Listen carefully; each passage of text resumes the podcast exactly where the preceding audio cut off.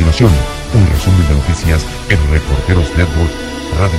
México a nivel de Siria en asesinatos de periodistas en 2019. Según informes de Reporteros Sin Fronteras, 49 periodistas asesinados, 57 secuestros, 389 encarcelados. Ese es el balance del más reciente informe de Reporteros Sin Fronteras que destaca la situación de América Latina y en particular la de México con 10 víctimas, el mismo número que en Siria.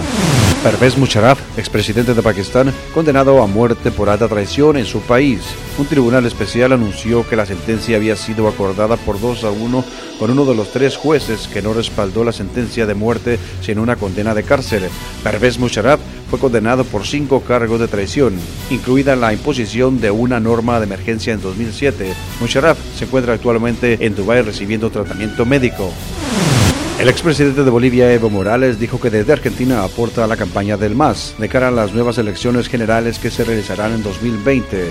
Dijo llegar a Argentina animado ya que desde allí aporta a la campaña. Está convencido de ganar nuevamente las elecciones. Morales aseguró que hacer política es su derecho y aseguró que volverá a Bolivia. Si no me permiten entrar, ahora la forma de buscar, acompañado por personalidades, por la prensa, me voy a entrar allá a hacer campaña.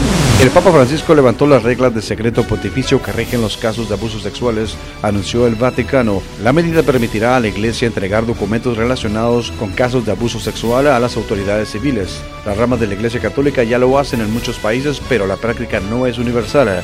Abolir lo que se llama el secreto pontificio permitirá a las víctimas ser informadas del resultado de sus casos en el Vaticano. La declaración especial del Papa se llama rescrito.